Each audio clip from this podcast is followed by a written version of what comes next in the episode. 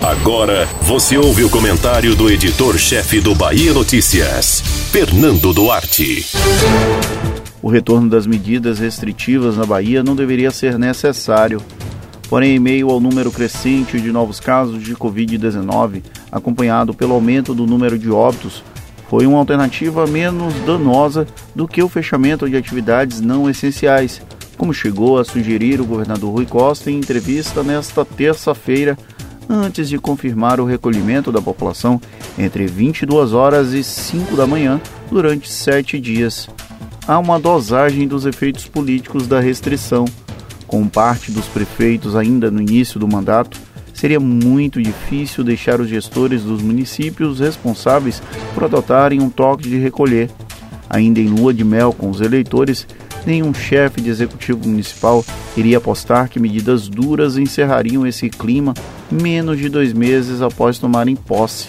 Mesmo os reeleitos, seria difícil lidar com as consequências políticas de uma decisão que diverge dos interesses de uma parcela expressiva da população. Por isso, coube a Rui, um governador bem avaliado na reta final do mandato, contrariar o movimento de desgaste contra as medidas restritivas de combate à pandemia. O peso político é maior e os eventuais impactos negativos acabam diluídos pela forma como o petista enfrentou a doença, ainda que isso custe arranhões com setores produtivos que venham a ser atingidos pela medida. Os dados da pandemia seguem assustadores mesmo com o aumento do número de leitos, os índices de ocupação continuam altos e a quantidade de casos ativos retornou a patamares das fases mais críticas da doença. Portanto, era natural que algum tipo de medida restritiva fosse adotada para tentar conter o avanço do coronavírus, até mesmo por razões pedagógicas, já que os alertas de que a crise é iminente não estão funcionando.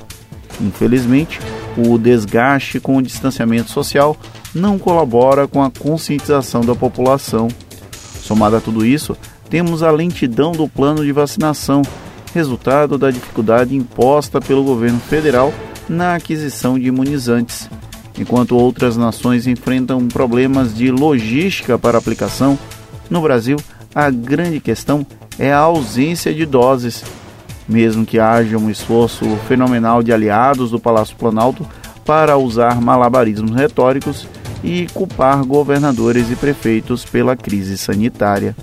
Ninguém está satisfeito com o momento da pandemia, tratado como um dos mais delicados vividos desde março de 2020, quando a Covid-19 passou a dominar o dia a dia dos baianos. O toque de recolher é um paliativo em meio a uma possível demanda por restrições de atividades econômicas. Dos males, então, é melhor escolher o menos pior. Você ouviu o comentário do editor-chefe do Bahia Notícias, Fernando Duarte.